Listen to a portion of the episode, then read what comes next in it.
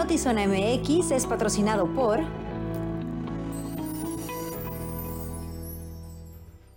¿Cómo les va? Muy buenas tardes. Qué gusto saludarles. Eh, viernes 17 de marzo del 2023. Hoy en ausencia de Alejandra Gagiola, el señorón don Ernesto Eslava. ¿Cómo estás? Buenas tardes. ¿Cómo Bienvenido. andamos? Muchas gracias. Va de Pues, nuevo. Vamos, exacto. Pues ya no aprendo, no aprendo y hay que venir a seguir aquí este, opinando y dando las noticias y Pero de eso se trata, ¿eh?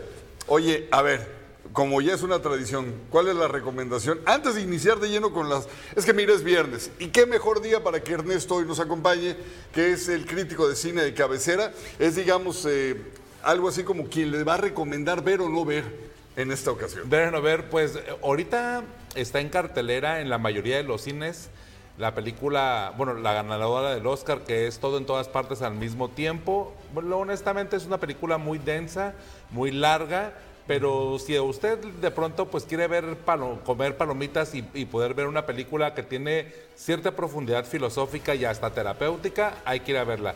Pero si no, es que ver algo denso pero muy bien actuado, ahí está Kate Blanchett con Tar. Y también está la película de muy polémica, la de Cocaine que está Ah, ¿ya ahorita en cartelera. Hoy está ya en cartelera. Este, lamentablemente, bueno, estábamos platicando antes de entrar al aire que también estaba otra película de otro oso que era la de la de Winnie the Pooh, pero este pero en asesino, pero en ¿no? asesino. Y este, recordando el asunto de que perdieron, o bueno, ya se liberaron los derechos de autor y ya cualquiera pudiera tomar este personaje y darle una reinterpretación. Pero bueno, también está para los amantes de esta saga, la sexta entrega de Scream, una película muy sí, gore sí, y es sí. cómica, ¿eh? Sí, Ok. desde los años 90 prácticamente ha sobrevivido, ha, ha sabido cómo actualizarse y la verdad siento que si queremos verlo así está un poquito forzado, pero está en el margen en el que es agradable para quienes hemos encontrado en el Ghostface una pues un lugar en donde poder pues ver algo como medio de susto pero violento pero que a final de cuentas no hay que perder el- de vista que esto es una película cómica O sea que eh, la licencia de Winnie the Pooh ya está eh, suelta, ya es libre. Sí, ya es tú puedes libre. agarrar una Mire, hojita, hacer tu Winnie the Pooh, tu interpretación Qué y buena- ponerlo a vender incluso en, en un pastel. Qué buena noticia le acabas de dar a toda la gente que está en la línea haciendo alcancías, porque pues antes me imagino pues te- se, se les iba una gran parte eh, en pagar los derechos a Disney y ahora pues ya la van a poder fabricar sin tener que pagar estas licencias. Pero- no, pero el, el tema, el, el tema, fíjate que de, de la, las licencias es interesante porque este, las reinterpretaciones creo que es lo que van a enriquecer más a, lo que es la cultura de cada uno de los personajes. Hay muchos que van a perder su licencia, ¿eh? Ah, que eh, ahora sí que es el Winnie the Pooh es como, por así decirlo, la puerta de entrada a varios personajes que, bueno, Disney ha retomado y a lo mejor muchos identificamos como parte de esta casa, pero realmente pues son de autores pues medievales o pueden ser del romanticismo o de otro tipo de eh, etapas de, de la literatura y que pues a final de cuentas es algo bueno porque a lo mejor tú tienes una idea pues más diferente, a lo mejor más alegre o a lo mejor más oscura de eh, Alice el País de las Pues, Maravillas. Ahí está la- el caso de los hermanos Grimm, ¿no? Pero bueno, ya nos fuimos de largo, usted Sí, sí, disculpe. sí. Vamos a entrar de lleno a la información y en un ratito más volvemos a retomar este tema que apasiona verdaderamente. Bienvenidos y comenzamos. El ejército realizó la ceremonia de destrucción de armas de fuego durante la mañana de este viernes. En total, destruyeron 885 armas que fueron aseguradas en diferentes hechos delictivos de la ciudad de Tijuana. Veamos cómo fue este evento.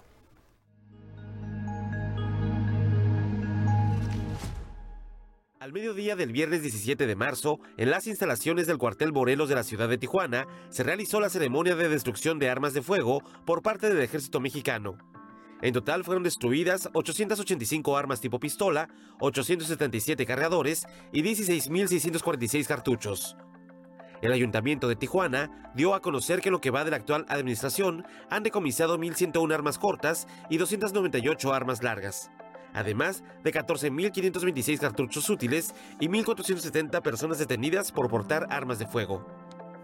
A pesar de los números brindados por la autoridad municipal, no todas las armas son destruidas al momento porque algunas son parte de alguna investigación. Pasa es que hay muchas de esas armas que están todavía bajo algún proceso eh, judicial y es por eso que las autoridades eh, judiciales no autorizan su destrucción. Es un proceso legal, por eso el día de hoy la ceremonia es en cuanto a 800 armas eh, que fueron aseguradas por diversas instituciones.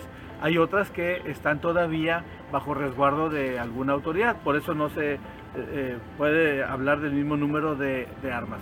El fiscal general de Baja California explicó que una vez que se asegura una arma de fuego, deberá ser entregada a la autoridad federal y posteriormente son devueltas al Estado. Cuando las armas se aseguran, eh, pasan a, disposición de la Fiscalía General de la República en algún momento determinado. Eventualmente pasan a disposición de la Fiscalía General del Estado. Eh, digamos que si hubo una detención de un homicidio en flagrancia, se detienen los sujetos, nos ponen a disposición de nosotros por el delito este, eh, que tiene un mayor valor, que es el, de estar contra la vida de un ser humano, y ya nosotros le hacemos el conocimiento posteriormente a la Fiscalía General de la República este, del, del delito este, federal una vez que están esas armas de fuego a disposición de ellos, ellos pues inician con un trámite que se las autoriza, según entiendo, en la Ciudad de México. Disponen físicamente de ellas aquí en Secretaría de la Defensa Nacional, aquí en la zona militar. Y este, ya es cuando se destruyen. Entonces, seguramente las armas que no están aquí es porque están en depositaría de la, de la autoridad. En el mismo tema fiscal. Eh, Destacó que las 885 armas fueron utilizadas en hechos delictivos, por lo que todas fueron investigadas. Asimismo, refirió que para ser destruidas debieron ser por casos donde ya se agotó el proceso penal. Seguramente eh, estas armas fueron aseguradas ya algún tiempo atrás. Eh, no van a aparecer armas que estén relacionadas con hechos criminales de los últimos meses. Seguramente va a ser del año pasado, de años anteriores, eh, que se van acumulando y en algún tiempo determinado ya se procede a su destrucción. No van a ser aseguradas recientemente. Muchas que se agota ya la parte del proceso penal y que no fue necesario presentar ante el juez la evidencia, que no lo es. Hay quienes tienen un criterio distinto en la, en la, interpretación de la ley. No es que tú puedes demostrar con evidencias de que esa arma de fuego existió y que se utilizó para un delito, este, digo, pero no faltará, por supuesto, quien, o no sé, que sea algún abogado, alguna defensa o algún juez, a ver, quiero ver. Por otra parte, aseguró que la mayoría de las armas que llegan a Tijuana son procedentes de Estados Unidos, por lo que se han emprendido estrategias para dar con las personas que se encargan de traer armas a Tijuana en partes. Este, la forma en la que las ingresan, este, eh, pues, y las fabrican y las venden, eh, tienen algunos controles, eh, pero cuando las compran en piezas, entonces estos controles son distintos. Y cuando pasan de una primera a una segunda, y luego de una segunda a una tercera persona, y luego de una tercera persona a una cuarta, entonces ya no hay un registro, se fue de mano en mano, y luego se viene pieza por pieza, este, en algo muy parecido a una operación hormiga y terminan siendo ensambladas nuevamente en algún garage, en alguna casa y luego después utilizadas para poder afectar a alguien. Y eso ha sido eh, algo que hemos este, detectado, también lo hemos enfrentado. Eh, recientemente eh, han habido aseguramiento de personas con las armas, no solamente buscamos las armas, sino las personas que ponen en peligro este, a los demás. Y bueno, por supuesto las armas. Es, cierto, es, han encontrado una forma de poder este, burlar estos eh, registros que las autoridades como la ITF pudieran este, aspirar a tener. Informó para Notizona MX, redefiniendo la información, Uriel Saucedo.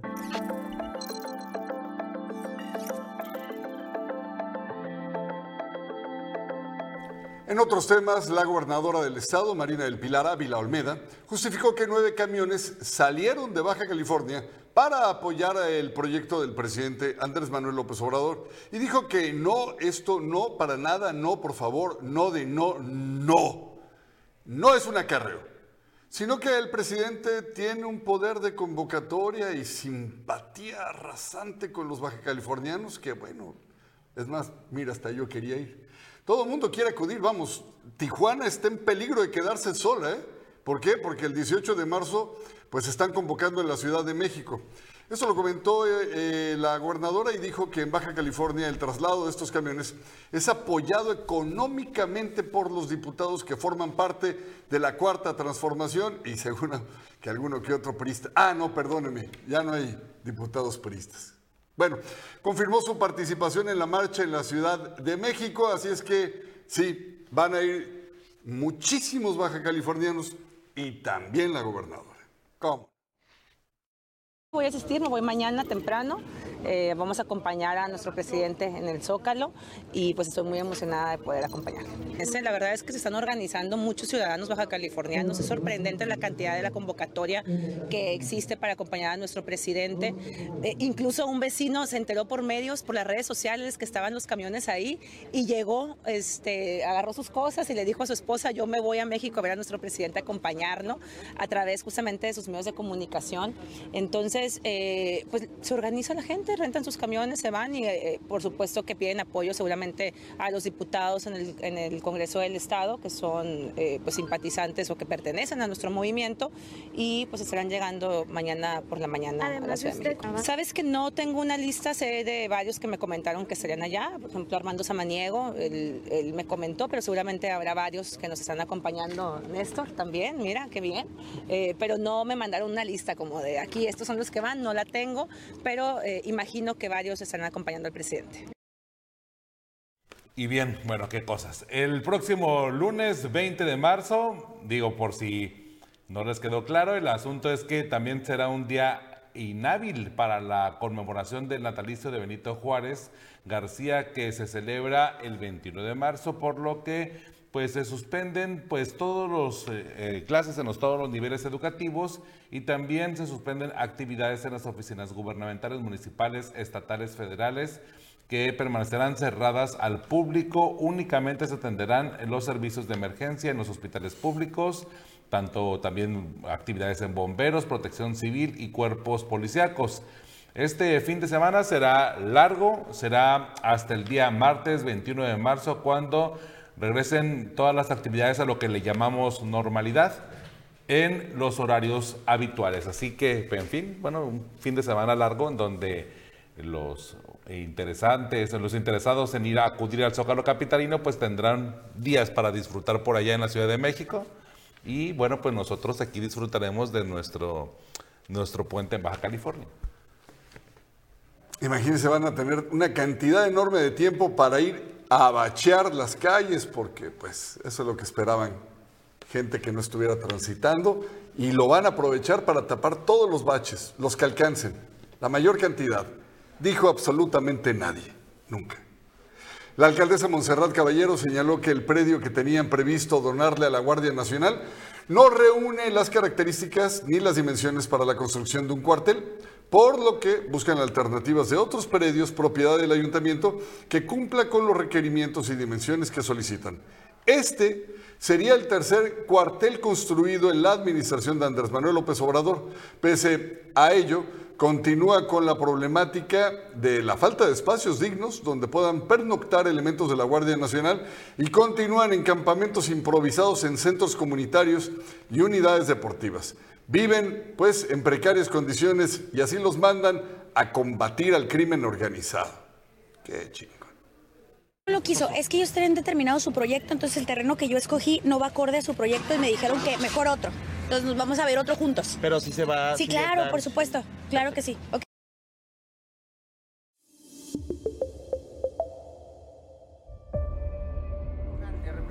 En todo momento.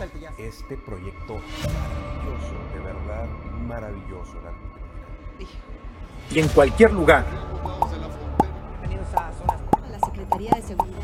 Klimbam. Diversión e información en un solo clic.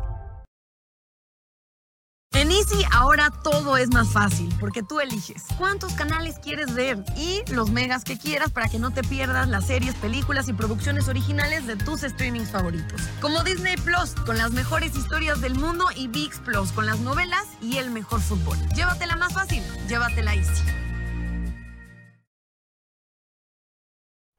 Y bien, vamos a ver un caso bastante cruel en donde, bueno, encadenada a un árbol frente a la oficina de la gobernadora, Mónica, es el nombre de esta joven, inició una protesta de huelga de hambre para exigir esclarecer la desaparición de su hermano José Martínez.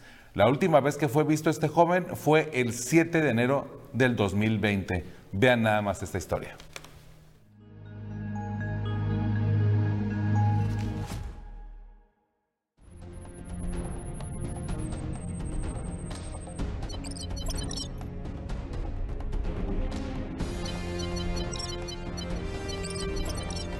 Encadenada y en huelga de hambre se puso Yasmín Martínez Villanueva en el centro de gobierno de Mexicali. Viene de Tijuana exigiendo justicia por la desaparición de su hermano José Miguel Martínez en el 2020. También es acompañada de la madre de otro joven desaparecido de nombre Esteban Darío Ruiz. Yasmín Martínez pide la atención del caso tras vivir un viacrucis con fiscales y policías, con una cadena y una casa de campaña en el árbol de los desaparecidos del centro de gobierno, así pide justicia. De enero del 2020 en Hacienda Los Laureles en Tijuana, Baja California. Él salió en compañía de un vecino y entonces ya no regresó y a los días la señora Marta nos pidió un dinero diciendo que ella tenía a mi hermano y que ella mi hermano le debía ese dinero. Afirma que no hay agente asignado a su caso. De mi hermano no hay un agente. En la desaparición de mi hermano, que es la que yo quisiera que día a día caminara, no hay un agente, no hay una investigación concreta de la desaparición de mi hermano Miguel. No hay culpables, no hay, no hay este, una ni presuntos responsables por la desaparición de, de, mi hermano José Miguel. Aún así que nos pidieron dinero y que en la casa de él se localizaron las cosas de las personas por mi hermano. Relata que ha recibido infinidad de amenazas por la búsqueda de su hermano. De mi hermano José Miguel, yo he tenido cinco atentados. Me han querido hacer daño por buscar a mi hermano José Miguel. Porque curiosamente la información que uno le aporta a, la fiscalía en mesas de trabajo no sé fuga o no sé qué es lo que está pasando realmente y por esas razones yo me he visto en, en varias veces en ocasiones de atentados y amenazas y no solamente a mí, también a mis hijos, mis hijos están dados de baja por la inseguridad. Dicen que vienen a Mexicali para que la gobernadora Marina del Pilar los atienda. A 4 de la mañana yo viajé de Tijuana para acá y el, punto de reunión fue a las 10 porque teníamos miedo de, alguna mala actuación por parte del gobierno. Y pues mi idea mía es que ojalá primeramente Dios la gobernadora, así como dice que trabaja con el corazón por que sea rápido la, atención, porque realmente lo que nosotros buscamos es soluciones, es respuestas. Queremos que, que la Fiscalía del Estado nos dé respuesta a lo que está pasando con nuestros desaparecidos porque no nos quieren recibir. No nos... A Yasmín la acompaña Amada González, quien busca a su hijo desde el 2019. He tenido dos agentes, en el caso de mi hijo y hasta ahorita de los dos no se hace uno. Y el martes tuve cita, tenía cita a las 11 de la mañana en fiscalía con mi MP y mi agente y no me atendieron, que no estaban, pero estaban allá adentro, nada más que no me, no me quisieron atender. Con producción de Tarny Hernández para Notizona MX, redefiniendo la información, José Manuel Yepes.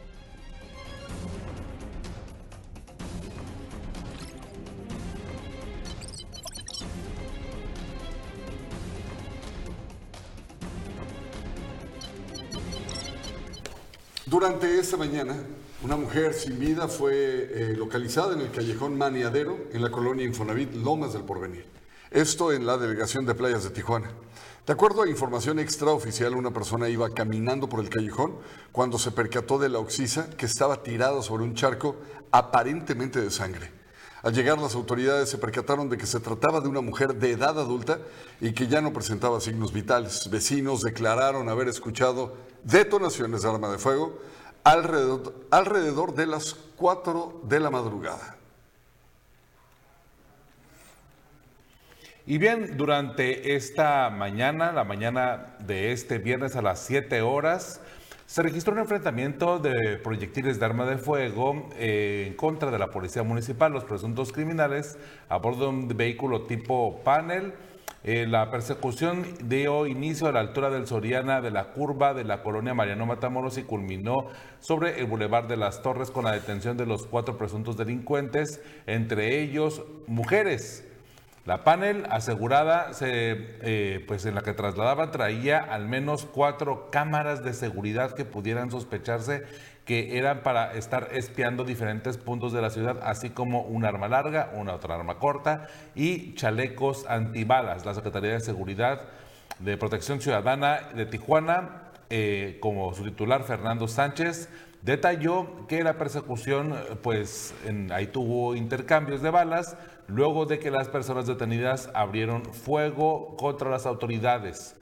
Las patrullas también, uno de los detenidos resultó con lesiones, pero se encuentra estable. Mucho ojo con el tema de, la camioneta, me parece que es muy curioso porque de entrada pues tenía placas de California, en segundo lugar estas cámaras de vigilancia y supuestamente donde fue eh, denunciada que estaba pues transitando era enfrente de negocios. Entonces, lo que pues de alguna manera se puede sospechar por parte de las autoridades que consultamos fue que estaban vigilando pues a comerciantes o a personas que pues tienen alguna dinámica como proveedores alrededor de centros comerciales de esta parte de la ciudad. Entonces, parece curioso porque viene rotulada como si fuera de una empresa de telefonía cuando pues realmente solamente era una fachada. La puesta a disposición está en estos momentos trabajando en coordinación con la Fiscalía General del Estado. Son cuatro personas, eh, hombres y mujeres. eh, traían una panel con algunos aditamentos que se están revisando, cámaras eh, en sus cuatro costados y adentro de la panel podían estar viendo lo que, lo que se eh, veía de, las cámaras. Eh, fueron asegurados con un arma larga, un arma corta, cuatro chalecos antibalas y también se está revisando cuáles eran las acciones que pretendían ellos llevar a cabo, obviamente delincuenciales. Eh, se topan con eh, una unidad de la Policía Municipal, se da un- una persecución, intercambio de, disparos. Hay uno de ellos, eh, de los detenidos, que está lesionado, pero su condición es estable. Eso es lo que podemos informar al momento. Don Miguel Ángel, don Miguel Ángel Torres, oiga, ya cómprese su hora. Quiere salir todas las entrevistas que le hacen a la alcaldesa de Tijuana. Está ahí pegado, déjela por favor respirar ya. Cómprese de veras un espacio en cualquier canal que usted quiera. Sí, eh, yo me refiero no al secretario de Seguridad, sino al director de Comunicación Social del Ayuntamiento. Oiga, de veras, eh, creo que es una alcaldesa muy pensante que puede decidir qué decir y qué no. Pero de veras, en serio, déjela respirar, oiga, un ratito. Fíjese que la Fiscalía General del Estado solicita el apoyo de la ciudadanía para localizar a Luis Alberto Epifanio Zuna Martínez, de 21 años de edad. El, el 9 de marzo del 2023 salió a su trabajo y desde ese momento se desconoce el paradero. Luis Alberto mide unos 60 metros de estatura, es de complexión delgada, tez morena clara, cara redonda y cabello negro corto. Eh, usted lo puede ver ahí en su pantalla. Él, eh, según lo que nos dicen, lleva, bueno, nos dice la ficha. Lleva tatuajes en el pecho con la imagen de San Judas Tadeo. En el hombro derecho tiene la leyenda de Diana Isabel. En el izquierdo dice Luis Olivas y en el brazo izquierdo la leyenda de Osúa. Vestía pantalón de mezclilla color azul, una sudadera negra y en fin, eh, pues si usted ha visto a este joven, si de alguna manera tiene datos que pudieran dar con su paradero, comunica al cero, comuníquese al 089 o al 911, el número de emergencia.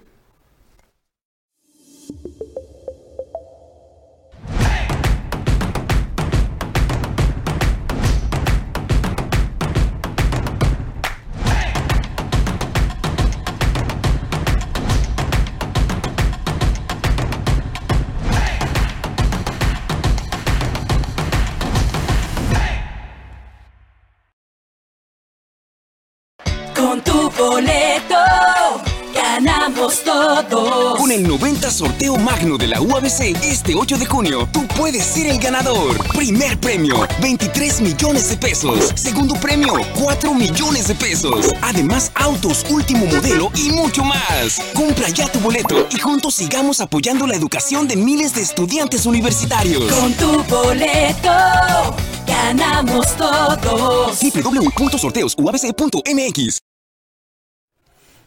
Y bien, el corredor comercial de exportación en la garita de Otay es uno de los principales cruces comerciales en el país, pero sin inversión aún para las obras de pavimento en la calle 12 de esa zona industrial. Vea la manera en la que se encuentra esta importante vialidad, que a final de cuentas es la puerta de entrada, o bueno, la puerta de salida de México y la puerta de entrada hacia los Estados Unidos.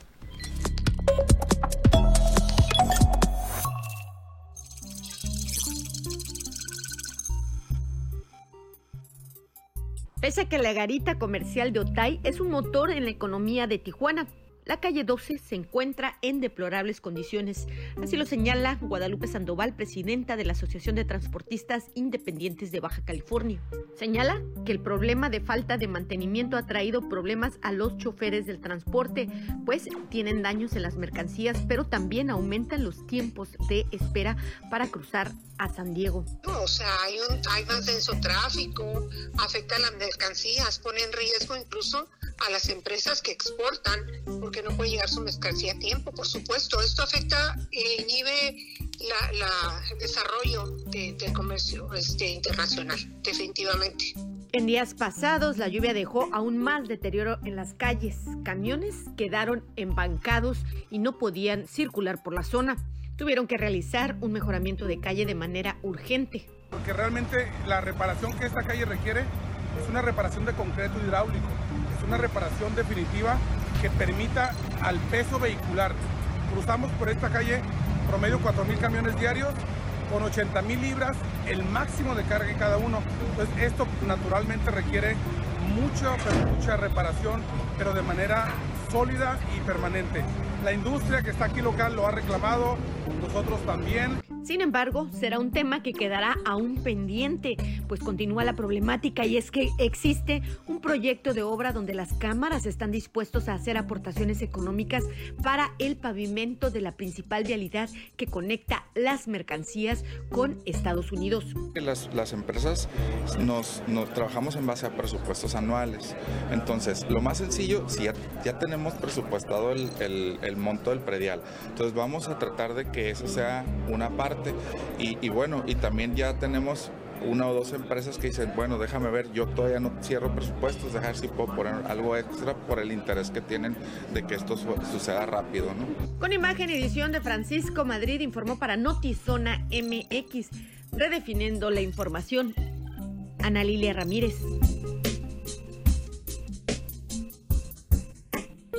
Comentábamos con respecto al uso que se le da a esta pues de calle de terracería, porque no se le puede llamar avenida. Y eh, pues lo, hemos estado comentando, Ernesto. Yo creo que el tema no le corresponde o, no le impacta como una responsabilidad del 100% a esa administración.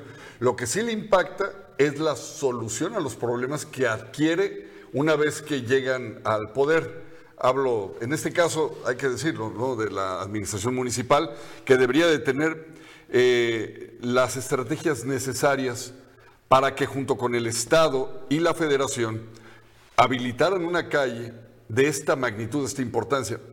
Nos vamos a abocar a esta porque si hablamos de realmente el estado tan fregado que tiene toda la ciudad de Tijuana, no vamos a acabar. Yo justamente hoy, y te cedo la palabra para terminar, eh, rumbo hacia nuestras instalaciones, tomo la calle segunda, me ingreso a la vía rápida, donde está el puente que todavía está clausurado, por cierto, que no tiene acceso de Estados Unidos hacia acá. El Chaparral. El Chaparral. Inmediatamente, en cuanto ingresas, hay una zanja que golpea los carros, Ernesto. No es una exageración.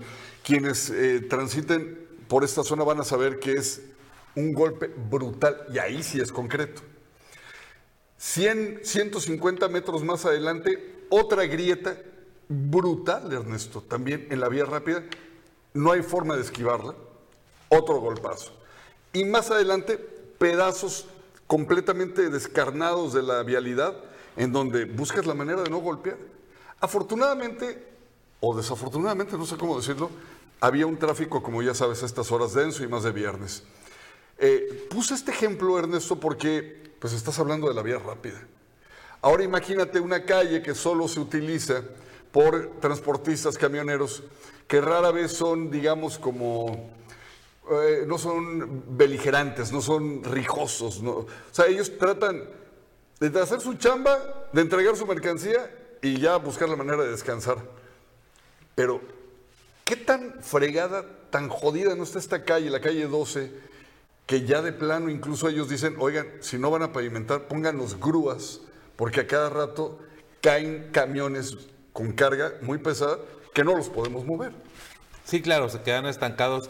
Aquí el tema, bueno, de entrada con el tema, con el- específicamente la calle 12, habría que revisar y, preguntar por qué no hay una coordinación, porque yo comprendería que esa área, pues, tiene jurisdicción, eh, si no total, probablemente parcial, federal, ¿no? Y pues los proyectos federales usualmente tienen pues distancias o tiempos mucho más este, prolongados o con una planeación y una burocracia que los hace precisamente tener una, un poco mantenimiento o un mantenimiento pues demasiado, es, pues sí, demasiado espaciado, por así llamarlo. Pero en el caso bueno, del ayuntamiento y del gobierno del estado, pues tendrían que empezar a hacer ese tipo de gestiones para poder buscar la manera en la que encuentren una solución a, al menos a este problema. Porque sí, es, es cierto, pues estamos en una ciudad fronteriza en donde lo que estamos buscando pues es el tema industrializado de exportar mercancías pues sí es lamentable que eh, por más inversiones que vengan a Baja California, pues no se les pueda garantizar que lo que se manufacture o lo que se produzca en la región llegue en tiempo. no, y, y llegue bien, ¿no? Y Porque, bien. bueno, las Pero pantallas plasmas. y podemos todo pasar eso. imágenes de lo que estamos hablando producción, un poquito de la nota de, de Ana Lilia precisamente, para que mientras estamos hablando de esta calle, la, la importancia, Ernesto, de esta calle es, lo es todo, o sea, la calle per se es la calle que manda las mercancías, no solo de Tijuana, o sea, estamos hablando de todo lo que llega de San Quintín, lo que se produce en San Quintín, es, es un todo. Sí, a mí me llama mucho la atención esa parte, ¿no? De, de que no se está generando una estrategia para poder evitar o para poder permitir que las, eh, los, los eh, choferes puedan llevar su mercancía a buen puerto y en buenas condiciones. Vemos que hay de todo, ¿no? O sea, tanto automóviles, lo que me llama la atención, por ejemplo, pudiera ser el instrumental médico, ¿no? Que pues requiere que pues no se abolle, ¿no? Que no se dañe, que no se golpee. A final de cuentas eh, es un, un factor que puede, pues a lo mejor no inhibir una gran inversión o una gran, este, pues sí, creación de empleos o fuente de, pero sí es una muy mala imagen que le da a la ciudad, pero fal- faltaría ver esa coordinación. Y además, ya si nos trasladamos a otros puntos de la ciudad, a mí yo sí me quedo con el tema de que hace al menos unas cuatro o cinco administraciones, eh, por ejemplo, municipales, por ejemplo, hablaban acerca de que Tijuana tenía un riesgo de cerca de 70 socavones. Y, y se hizo el diagnóstico, pero cambió la administración y parece que este tipo de estudios como que quieren, todos quieren hacer sus propios estudios, ¿no? En lugar de refrendarlos o de alguna forma supervisarlos o tomar acción. Comprendo que, bueno, pues siempre hay sospechas políticas y siempre hay sospechas de desvío de recursos, lo que tú gustes, pero el asunto, o creo que la solución no es cada administración que entre buscar sus propios recursos, en verdad busquen ese, eh, ese estudio de los 70 socavones, que creo que fue en la administración de Jorge Castilla Sarán, y después de ahí partan para poder ver, pues, en dónde, porque or- eh, el más reciente que yo al menos me encontré fue eh, dos. Uno que es sobre el, el- el libramiento, ahí en el entronque con, este, con, ¿Dónde está con el fundadores. El- ajá, Ajá, exacto. ahí ve- Antes ahí- del fraccionamiento este real de no sé qué. Ajá, ahí- ahí hay un socavón. Y luego el eh, otro, que ese sí es el más reciente, que al menos ahí me denunciaron eh, por redes sociales, les agradezco mucho la confianza. Está en la carretera libre Tijuana a Rosarito, ahí cerca del puente, se me va el nombre del fraccionamiento, pero bueno, ya a punto de llegar a, a- a ¿Por Rosarito. dónde está la entrada al cuartel? Más o menos del lado derecho, un poquito antes. No, no, ya entrando casi casi a Rosarito, después de Cuesta, no, a Loma Blanca. Ah. Loma. Blanca, ya. Loma Blanca, después de Cuesta Blanca, ahí está Loma Blanca y ahí hay otro socavón. Y en verdad, yo les repito, el estudio de hace como cinco administraciones decía 70 socavones. Yo no sé si han hecho otro estudio similar, si han tomado acción con esos 70 socavones o si seguimos transitando por la vía Mira, rápida con riesgos. Yo, yo, yo- para concluir este tema, porque nos puede llevar todo el programa y jamás terminamos, yo me voy a una parte, Ernesto, que trato de buscar la respuesta eh, más como, eh, eh, no, tan poli- no tan política y rollera de las personas que nos gobiernan, sino más directa. A mí me gustaría que un día se parara alguien que verdaderamente dijera, mira, la verdad, yo no quiero Tijuana y es más, ni quería este puesto. Me metieron ahí porque el que se metiera de Morena iba a ganar y me metieron a mí. Y no sé si es el caso de la alcaldesa de Tijuana. Pero a mí sí me gustaría saber si no les importa, si no les da pena, si no quieren a Tijuana, si llega el momento en el que eh, verdaderamente les importa un cacahuate o nada más quieren pasar ahí el, rato que les permita ganar una muy buena lana más los extras que puedan eh, percibir y, salir lo más eh, limpios posibles. Porque no veo que hagan algo, Ernesto. Creo que nunca, nunca, nunca, nunca me había tocado ver la ciudad en el descuido en el que se encuentra. Te lo pregunto yo a ti, esa es mi percepción. No sé si alguna vez a ti te había tocado ver la ciudad tan destrozada. Yo, cada cierto tiempo, después de ciertas lluvias, me toca ver destrozos en diferentes partes. Probablemente no son los mismos baches, pero lo que me sorprende es el tema de la planeación y que en, en el tema, al menos en la Secretaría de Infraestructura o en el desarrollo urbano, no hay como cuando se cede el poder o cuando se cede el espacio, carecen de decir, oye, cuáles son los pendientes reales, ¿no? O sea, en verdad, qué es lo que ya está a punto de caerse, qué es lo que se le puede trabajar. Porque siento que ni siquiera hay un tema de, de un programa de prevención. Tan sencillo como esto, ¿no? Los Tesla difícilmente pueden transitar por Tijuana, pero, eh, pero es por un tema muy sencillo. Porque ni siquiera están pintados los carriles. Para empezar. Para, o sea, nada más desde ahí, ya deja tú los baches, ¿no? O sea, ya, de- porque yo creo que la tecnología de Tesla puede ser que sí evada baches. Ajá. Pero el asunto es de que tienen que estar pintados los carriles. Oye, lo que, lo que pasa es que, déjame decirle que estos automóviles, para quienes no lo saben, tienen un nivel de tecnología que llega a tal grado que los detectores, sus cámaras, pueden ir viendo si la raya o la doble raya es continua. Entonces hay una alerta si el conductor quiere brincarse en una doble raya y le brinca una alerta. Y dicen que en México y en algunas ciudades de México está el descuido de las avenidas que se tienen que reprogramar y quitarles esos sensores, desactivar los sensores y de manera manual, si cruzas a Estados Unidos se los puedes volver a activar, ya es opcional. Imagínese qué vergüenza. Sí, es vergüenza. Pues sí.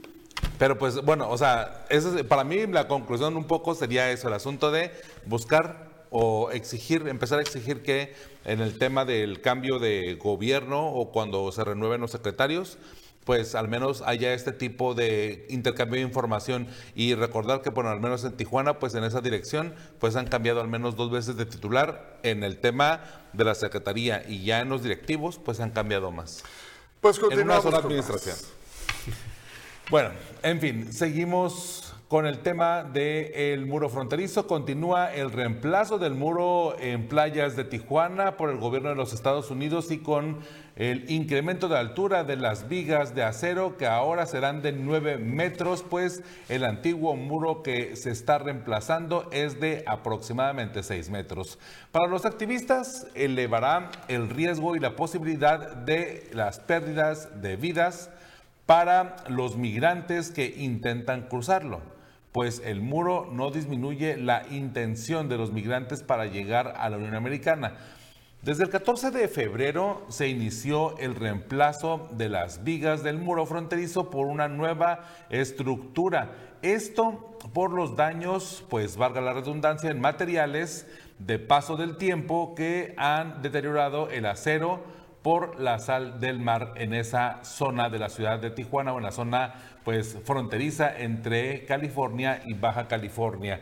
Entonces veremos muros más largos y de ahí incluso vamos a pues reiterar eh, la invitación del Ayuntamiento de Tijuana y por el asunto de una campaña que traen, me parece que es interesante, aunque pues limitado su, su proyección de no cruces el muro para los migrantes porque a lo que va, pues del año pasado murieron seis migrantes al intentar cruzar por mar.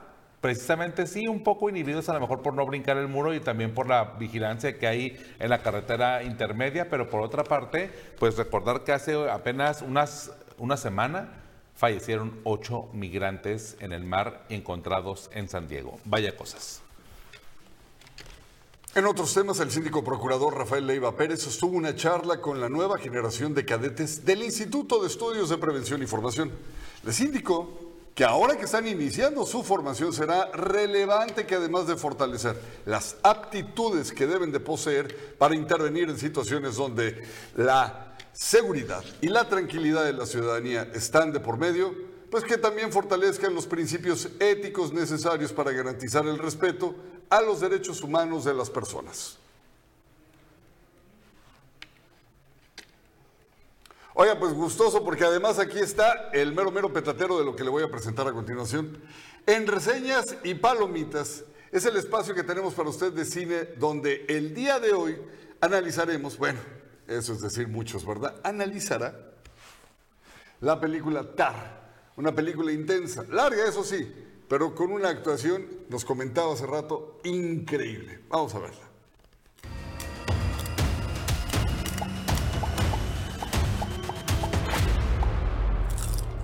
Tenemos que hablar de Kate Blanchett que nos ha presentado una de sus mejores actuaciones en su vida en una película que por su duración y su intensidad podría desagradar a una parte del público. Lo innegable es que la actriz australiana presume su amplia gama dramática y encarna a una soberbia, compleja y arrogante directora de orquesta de Berlín en una trama escrita y dirigida por Todd Field que reaparece en las nominaciones al Oscar.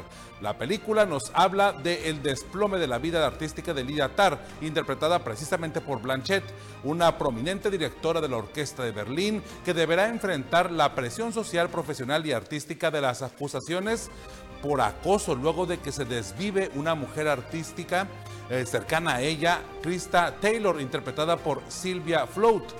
El poder de las malas decisiones, la soberbia y su arrogancia harán que Lidia sea su propia enemiga en lo que parece ser su última etapa de la vida profesional.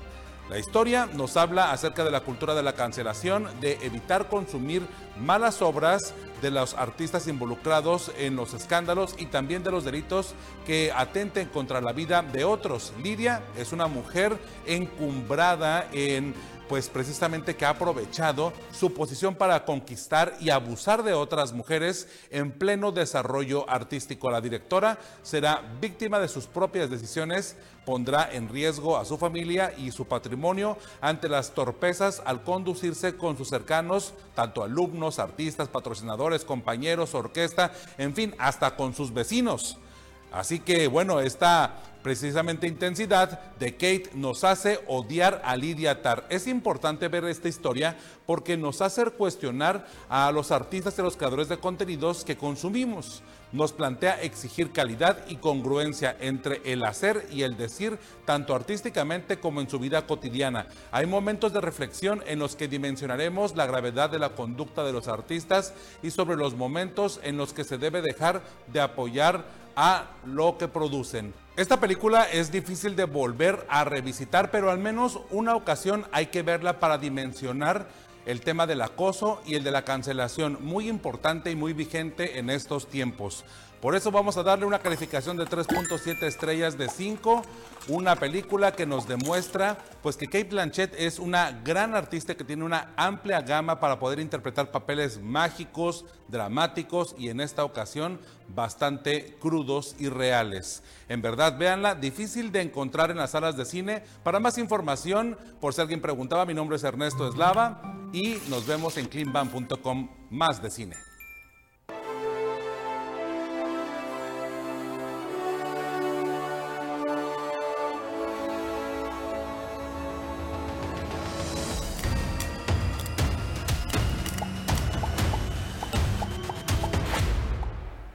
Muchísimas gracias, Ernesto. Ahí está la recomendación. Oiga, Tania Hernández nos presenta un reportaje sobre Proyecto La Puerta. ¿De qué se trata o de qué va? Bueno, pues Proyecto La Puerta es un colectivo de fotografías baja californianas que buscan difundir su trabajo artístico y dar oportunidad a otras mujeres para que puedan dar a conocer sus obras. Por favor, no le pierda un solo segundo.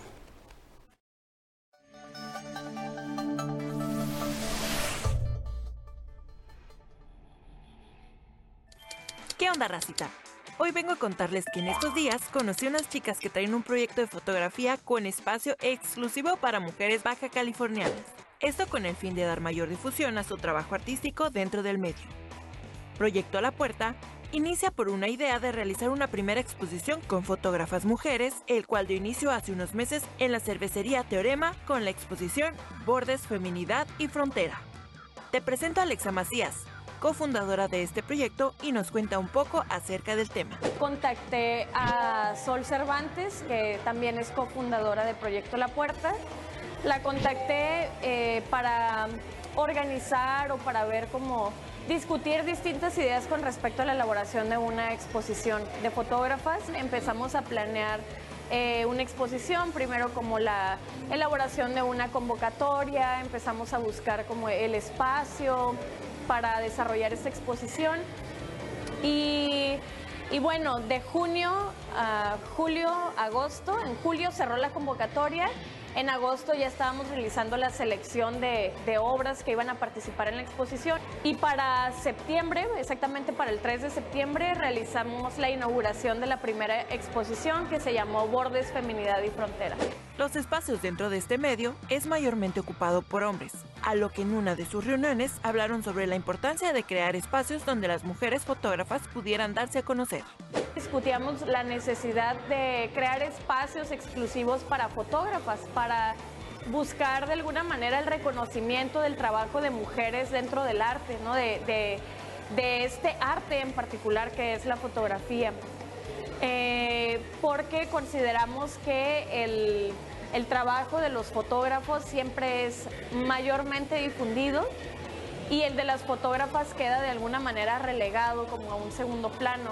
Y lo que buscamos es abrir espacios, no solamente en el ámbito privado, sino también en el público, pero también ocupar otros espacios en la calle. Ocupar esos espacios que consideramos que nos corresponden como artistas y también como habitantes dentro de esta ciudad de Tijuana.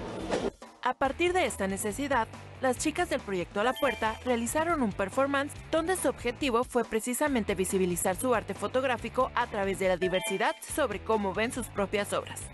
Sol Cervantes, cofundadora, nos explica un poco sobre el proceso y su participación en este. Organizamos este performance como iniciativa de Alexa, este, la otra fundadora del proyecto, pero en realidad este, todas como estuvimos aquí porque pues es una de las formas en las que nosotros encontramos como a través del arte. Poner el cuerpo es demostrar que estamos aquí, que las fotógrafas estamos juntas. Lo literal no fuera lo que atravesara el cuerpo, sino el cuerpo mismo, como esta sensación, como todo lo que queríamos decir en una foto se trasladaba a, a esta acción de estar, de hablar, de suceder, de plantarse ahí con, con nuestro cartel, con nuestra foto. O sea, como que todo lo que sucede ahí es, es complicado, justo porque va sobre el cuerpo, ¿no?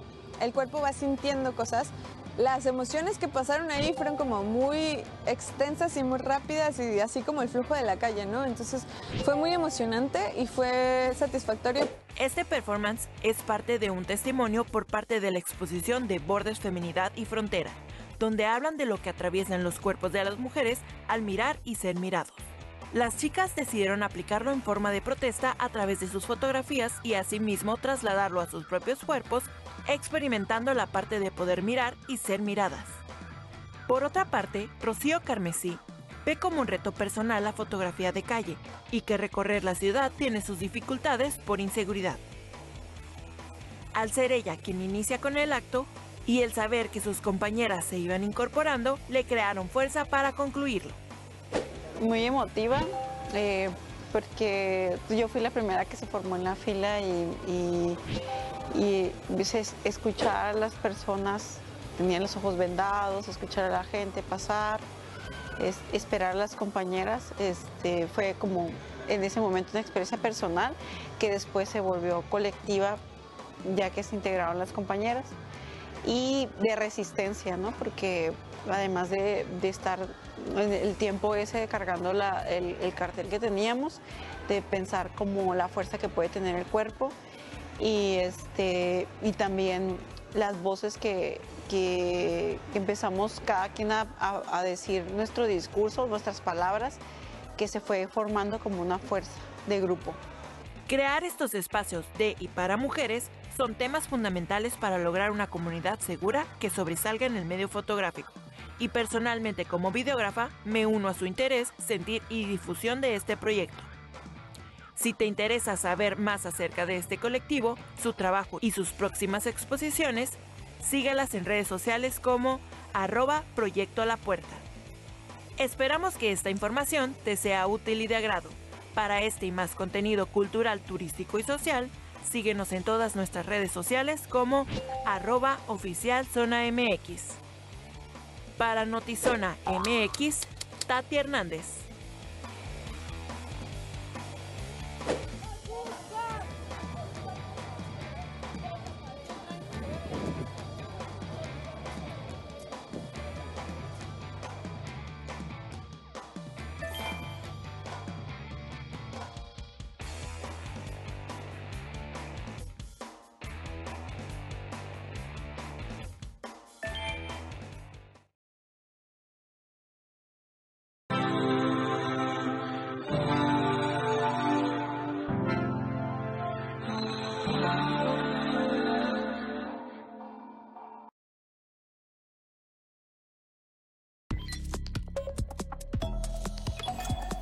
Y bien, ya localizaron a las seis mujeres que reportaron como desaparecidas desde hace 10 días en Guanajuato. El fiscal de justicia, Carlos Zamarripa, informó que tienen los indicios suficientes para decir que algunas de las seis mujeres que estaban desaparecidas fueron ejecutadas.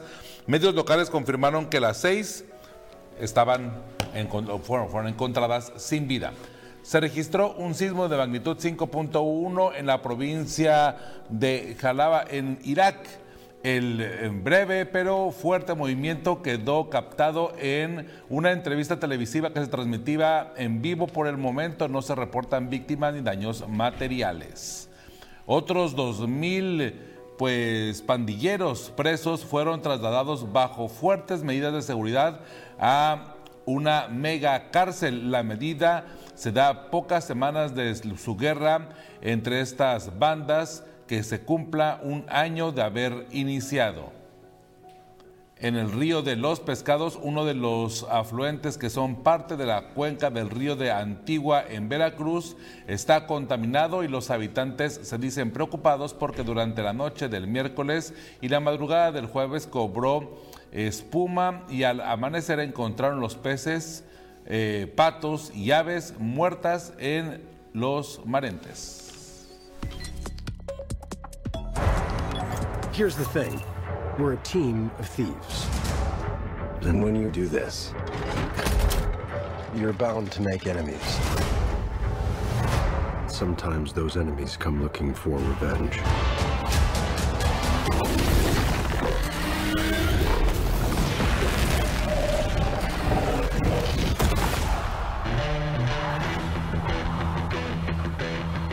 Truth be told, we help the wrong person steal the wrong thing. We didn't mean to unleash the greatest evil the world has ever known. But we're gonna fix it. So how do we pull that off? Uh... Figure it out over a drink? Probably best. You need Kool-Aid! To give us a fighting chance, we're gonna need strength. You got this, right? I know you don't. We also need courage, magic, and you.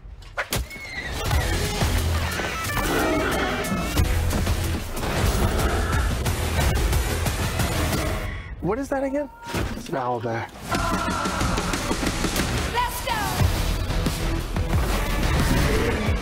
Be warned. There is evil here. I'm glad he's on our side.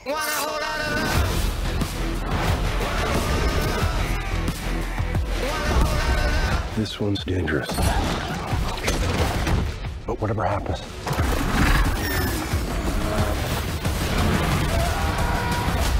we'll be ready.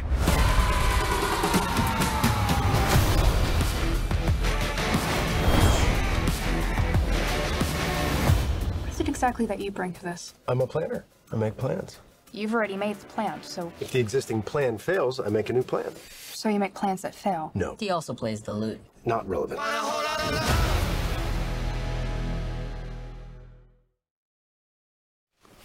Pues ahí lo tiene. Oigan, nos vamos, Ernesto Eslava. Ha sido un placer una vez más eh, compartir el escenario contigo. Muchas Pero gracias. Dime, por favor, ¿beisbolero o no beisbolero? La verdad, este, no la entiendo. No. Pero pues le deseo mucho éxito a la selección mexicana y pues a la gente que está este, traba- bueno, este, tratando de lograr este campeonato para México. Digo, los fans seguramente están contentos, ¿no? Claro, porque ahorita se la están jugando, eh, esa es la historia, podrían o no. Y están precisamente en, ¿qué octava, queridísimo Adrián? Eh, están en la octava, dijiste, ¿verdad? ¿Qué tal, Luis? Ernesto, los saludo con gusto. Sí, en la octava entrada ya le dio la vuelta a México-Puerto Rico, cinco carreras a cuatro. El juego está cardíaco allá en Miami y pues pueden hacer historia y pasar a la semifinal. Órale. Pues te dejamos el escenario, es todo tuyo. Son Sports. Adrián Sarabia, Miguel Ernesto, hasta la próxima. vemos, nos vemos a la próxima. Gracias.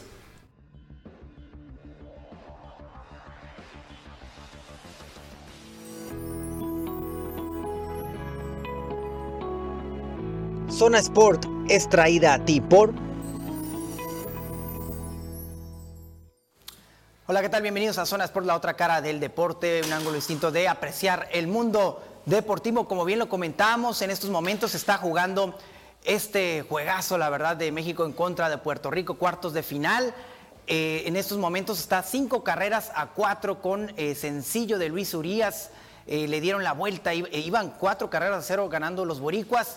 Un escenario complicado allá en Miami, pero Luis Urias le salva el juego al otro Urias, a Julio Urias, que ya tiene el juego perdido, pero bueno, de esta manera en Miami, en el Clásico Mundial de Béisbol, va ganando la selección mexicana.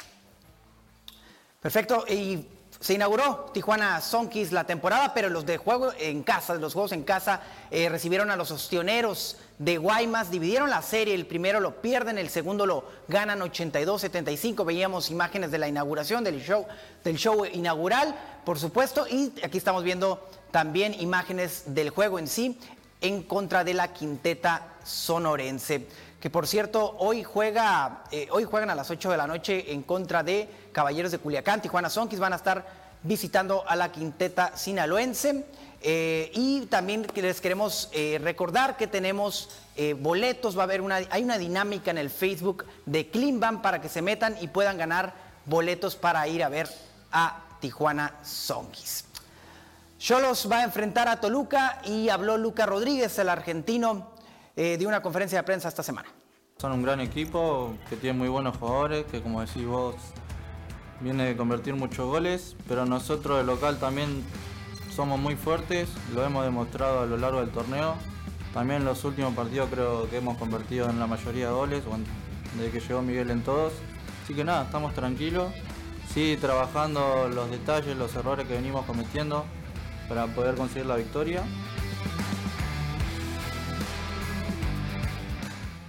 Ya lo saben, Cholos contra Toluca hoy a las 8 de la noche. eh, cambia el horario.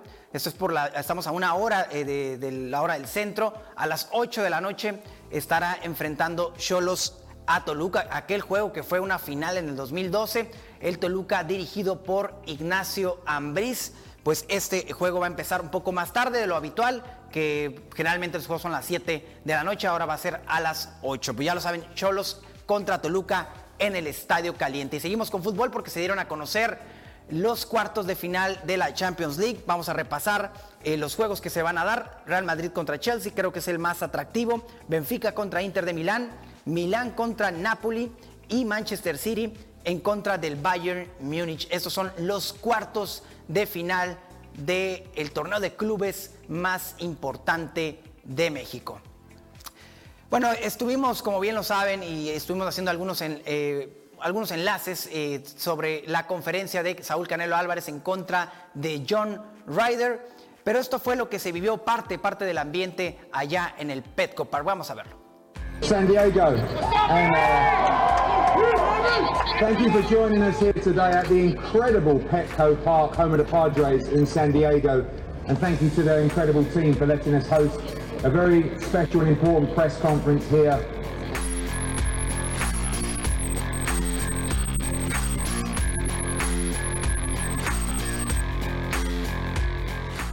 Segunda conferencia de Canelo Álvarez. Esta vez tocó en una de las ciudades donde radica el boxeador tapatío, la ciudad de San Diego. El escenario inmejorable, la casa de los padres, el Petco Park. Una conferencia con una atmósfera muy diferente a lo que fue la primera en el estadio Akron de Zapopan, Jalisco, pues en esta los actores eran puramente de boxeo y no necesariamente de la política. Canelo arribó al Petco con su equipo y elementos de seguridad. Algunos aficionados se dieron cita en el parque donde juegan los padres para que le firmaran alguna bandera u otros artículos. Al ritmo del mariachi, Canelo se fue aproximando al estrado con el promotor Eddie Hearn, su rival John Ryder y su entrenador Eddie Reynoso. De regresar a la tierra que, vio nacer a Saúl como, como boxeador, a mí como entrenador y, y regresar más que nada pues con la mano en alto. No vamos a regresar a retirarnos ni vamos a regresar a, a hacer una pelea de exhibición. Regresamos con los cuatro cinturones que, que Saúl tiene y creo que eso es algo que nos llena de orgullo a nosotros y queremos también que lo disfrute nuestra afición. Ya aclimatado al ambiente californiano, Canelo sigue mejorando su inglés y dio algunas palabras. Yeah, he, he have everything to win, nothing to lose, right? Uh, he always there fight with the good fighters and try to to, to get that opportunity and now he, he got it and it's gonna be a, a danger for me. Uh, but I feel good. El CEO de padres, Eric Grobner, le regaló una franela a cada uno con su respectivo nombre. Este 6 de mayo regresa Canelo Álvarez después de 12 años de no hacerlo en su tierra.